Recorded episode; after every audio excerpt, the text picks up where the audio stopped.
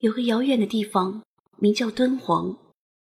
它东接中原，西临新疆，曾是丝绸之路上的黄金地带，一度商旅络绎，车马不绝。在敦煌，坐落着一个由建筑、壁画、彩塑组成的佛教艺术体，人们称之为莫高窟。相传。在公元三百六十六年的前秦时期，有个名叫乐尊的和尚云游到此。他路过一座山时，忽见山体金光闪耀，烈烈洋洋，似有千佛涌动。于是他便削山凿壁，开洞修禅。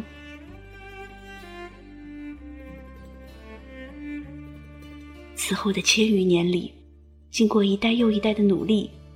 石窟越开越多，规模越来越大。莫高窟成为许多人士的拜佛朝圣之地。明朝以后，随着丝绸之路的中断，曾经繁华的敦煌走向衰败，莫高窟也停止了营造，渐渐地隐没在了风沙里。只有稀稀疏疏的驼铃声，还在诉说着昔日的辉煌。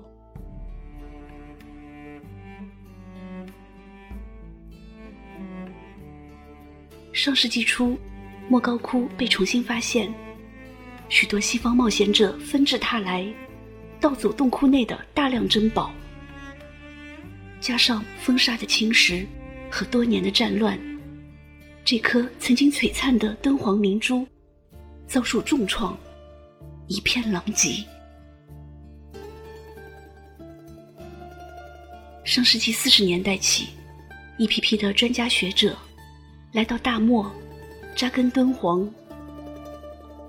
他们筚路蓝缕，艰苦奋斗，结束了莫高窟数百年来无人管理、自生自灭的历史。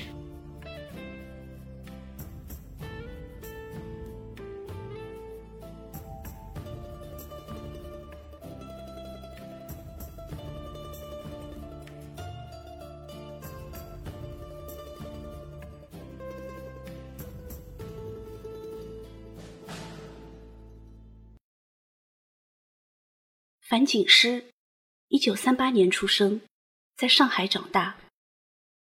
年少时，他常常跟随父亲参观博物馆，好奇地观察一件件精美的文物。高中毕业时，樊锦诗如愿考入北京大学历史系。一九六二年，从北大历史系毕业前夕，二十四岁的樊锦诗和另外三个男同学。来到敦煌莫高窟实习。那天，在飞沙走石的戈壁，樊锦诗生平第一次走进莫高窟。漆黑的洞窟里，伸手不见五指。继续往里走，出现一点光斑；再往里走，呈现一片光亮。一幅幅色彩斑斓的壁画，和一尊尊造型精巧的彩塑。犹如一面巨大的、镶满珠宝玉翠的锦绣，瞬间映入眼帘。樊锦诗看痴了，他屏气敛息的沉浸在那琳琅满目、云蒸霞蔚的佛国世界。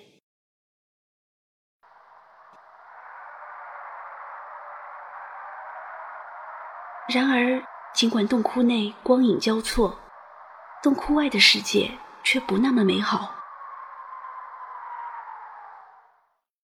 莫高窟位于甘肃省的最西端，这里与世隔绝，气候干燥，只有无垠的沙漠，折射着刺眼的骄阳。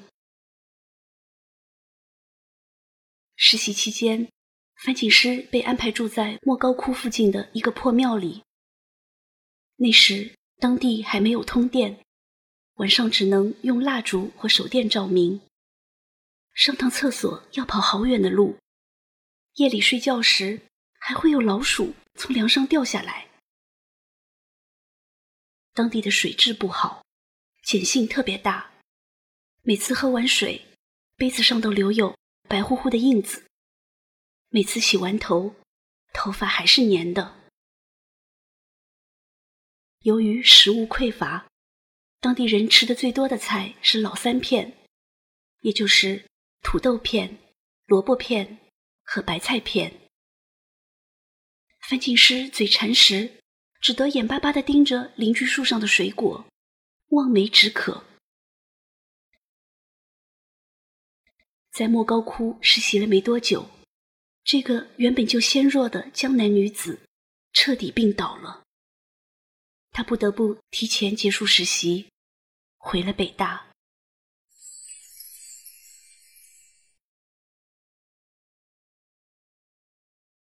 然而。樊锦诗与莫高窟的缘分并未结束。他从北大毕业时被分配到敦煌文物研究所。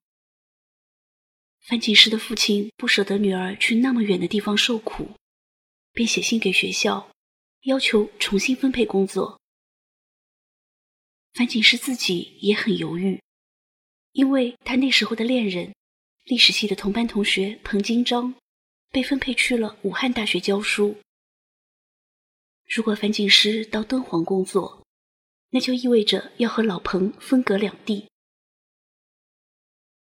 正踌躇着，历史系的老师郑重地对樊锦诗说：“我要感谢你，你这次去敦煌是要编写考古报告的，这考古界的二十四史就交给你了。”听完恩师的话，樊锦诗觉得眼窝发热。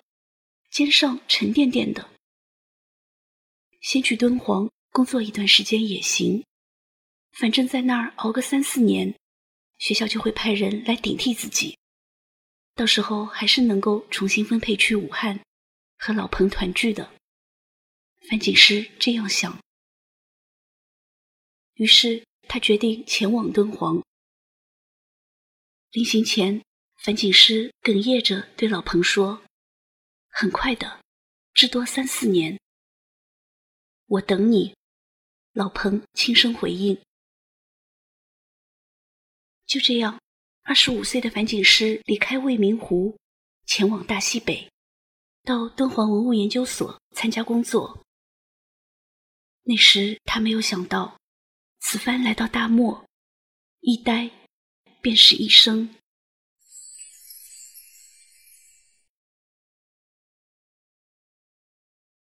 敦煌文物研究所给樊锦诗分配的宿舍是土坯房，房间地面的沙尘永远都扫不干净，天花板是用报纸糊的，周围没有商店，听不到收音机，看的报纸是十多天前的。樊锦诗的主要工作是研究莫高窟，他几乎每天都要进出洞窟，而进入洞窟的唯一途径。是挂在悬崖峭壁上的蜈蚣梯子。每次上下梯子，樊锦诗都心惊胆战，在梯子上左晃晃，右晃晃，跟耍猴子似的。后来，为了减少进出洞窟的次数，樊锦诗索性在身上揣几只馒头，并且尽量不喝水。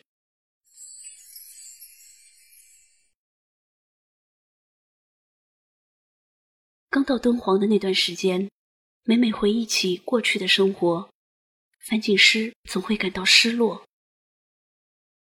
夜深人静时，听着窗外的猎猎朔风，他不止一次偷偷落泪。可是，无论夜里如何思乡，如何难挨，第二天只要一走进石窟，樊锦诗的心里又重新燃起激情。望着洞内瑰丽的世界，他常常陷入沉思：这些壁画和彩塑是如何造出来的？它们为何会出现在遥远的沙漠里？他们经历过什么？该如何保护他们？带着这些疑问，樊锦诗一头扎进工作里。他反复进洞、调查、临摹、记录、查阅资料。日复一日，樊锦诗竟然适应了这里的生活，敦煌成了他生命中不可分割的部分。我躺下是敦煌，醒来还是敦煌。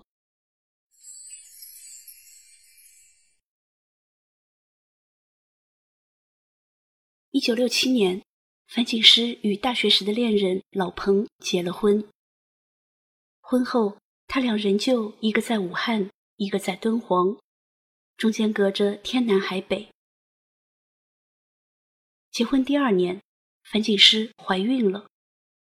他本打算等胎儿足月后去武汉生产，毕竟武汉的医疗条件比敦煌好。然而，计划赶不上变化，在参加了一次集体劳动后，樊锦诗见红了。他只得匆匆赶去医院，把孩子生在了敦煌。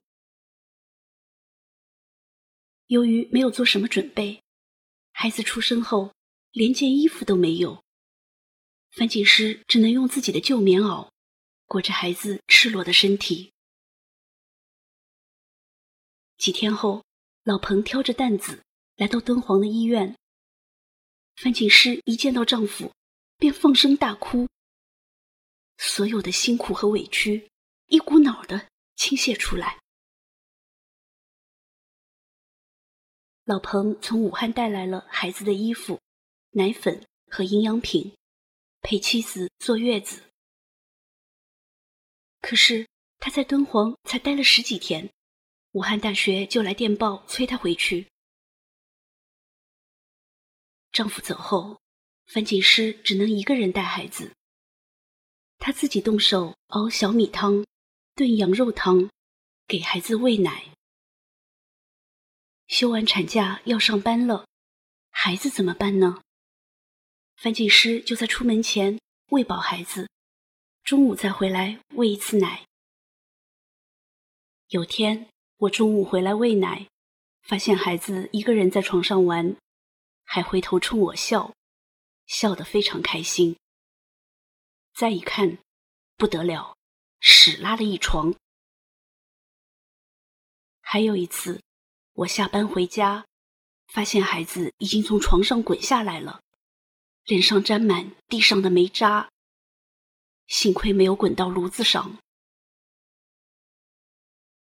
又要上班，又要带娃，实在顾不过来。樊锦诗只得把儿子送回老家寄养。几年后，小儿子出生，也送回了老家。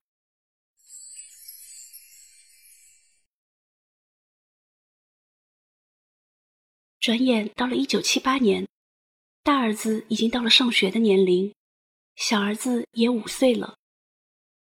那时。武汉大学盖了一批教工家属楼，符合条件的老师都入住了。老彭急切的希望妻子尽快调往武汉，一家四口团聚。可这个时候，樊锦诗却犹豫了。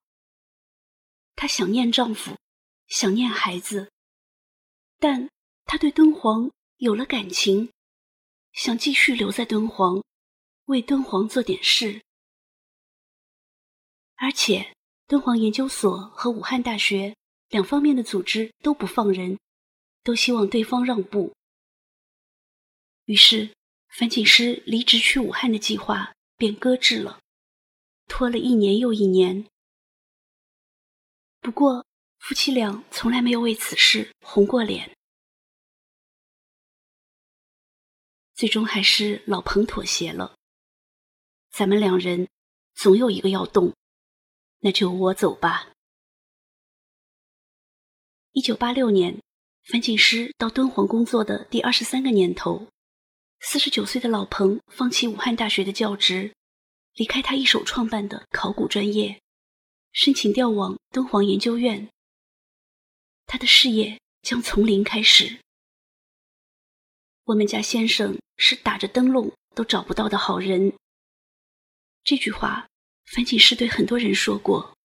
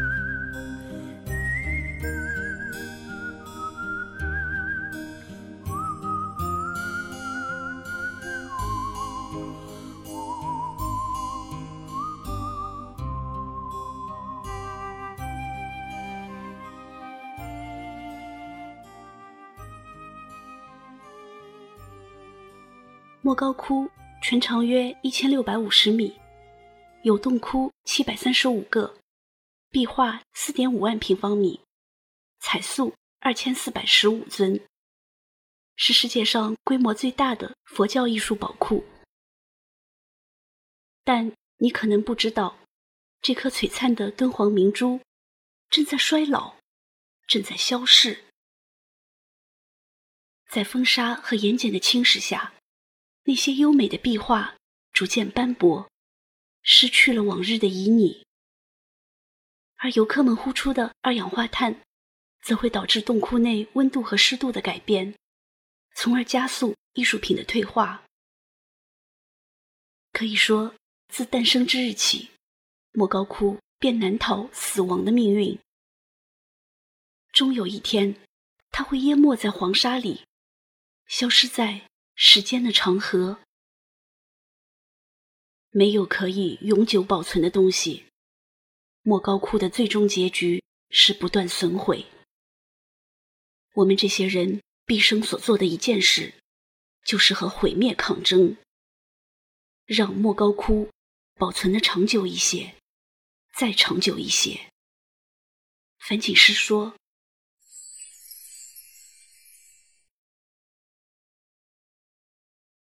一九八九年，樊锦诗去北京出差，无意间看见有个人在用电脑，电脑上的图片色彩纷呈，令他眼前一亮。樊锦诗问那个人：“你关机以后，刚才显示的图片不就没了吗？”对方回答：“不会，储存在电脑的图片可以不变。”这话令樊锦诗深受启发。虽然莫高窟在不断损毁，但是电脑图片可以永久保留它的容颜。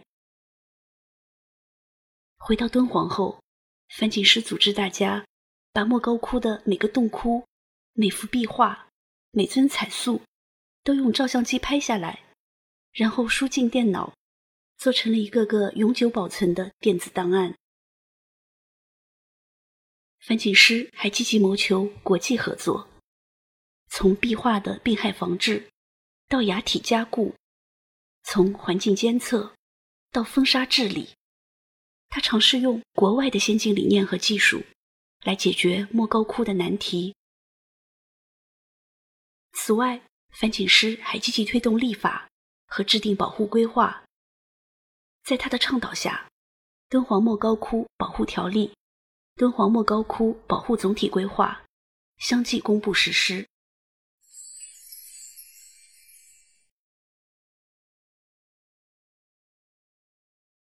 在生活中，樊锦诗很节俭。他的衣服不仅可以穿十年，有的甚至穿了四十年。每次在食堂吃饭，樊锦诗都会带一个自己的小碗，吃多少打多少。有时候实在吃不下，便将剩下的饭菜装在小碗里，带回去吃。而且他从来不用食堂的打包盒。觉得那样太浪费了。不过，樊锦诗虽然自己节俭，但对别人却很慷慨。这些年来，大大小小的奖项，他没少拿。但每次领完奖，他都把奖杯、奖章和奖金悉数交给院里。要不是敦煌研究院，谁会知道我？每年，樊锦诗都从自己的工资里拿出一万元，捐给敦煌石窟保护研究基金会。有回，为了把一位优秀的寒门学子留在敦煌工作，樊锦诗甚至把自己在甘肃的一套住房，以低于市场价的方式转让给了他。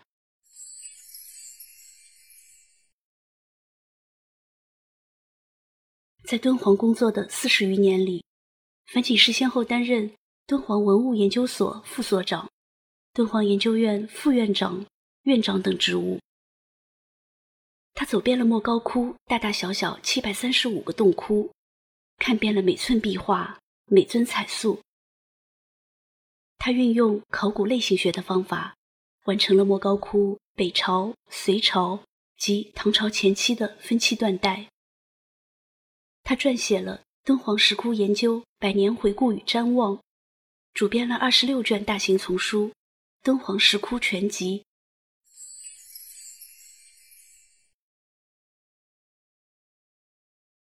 数十年的光阴如白驹过隙，今天的莫高窟环境有了巨大改善，窟区树木繁盛，办公和住宿都搬进了楼房。水电网都不成问题。游客们在参观莫高窟前，可以先在数字展示中心观看有关莫高窟的电影。全世界的人们只需轻点手指，便能在数字敦煌资源库平台上将莫高窟内的珍宝一览无遗。然而，你还记得百年前的莫高窟吗？那时的他历经浩劫，满目疮痍。正是一代代莫高窟人，用他们的智慧和汗水，才使这颗敦煌明珠重新闪耀。一点一点沉寂的背后，是他们苦行僧式的清寂和孤独。樊锦诗。这个出身优渥的江南女子，在她最青葱的年华里，来到大漠，现身敦煌，痴心守护莫高窟。她沐月当歌，踏沙而行，择了这一世，也终了这一生。只是。这样的人生，真的值得吗？忽然想起海明威的一句话：“我为我喜爱的东西大费周章，所以我才能够快乐如斯。”我来唱一首歌，古老的那首歌，我轻轻地唱。你慢慢的喝，是否你还记得过去的梦想？那充满希望、灿烂的岁月。你我为了理想，历尽了艰。我们曾经哭泣，也曾共同幻想。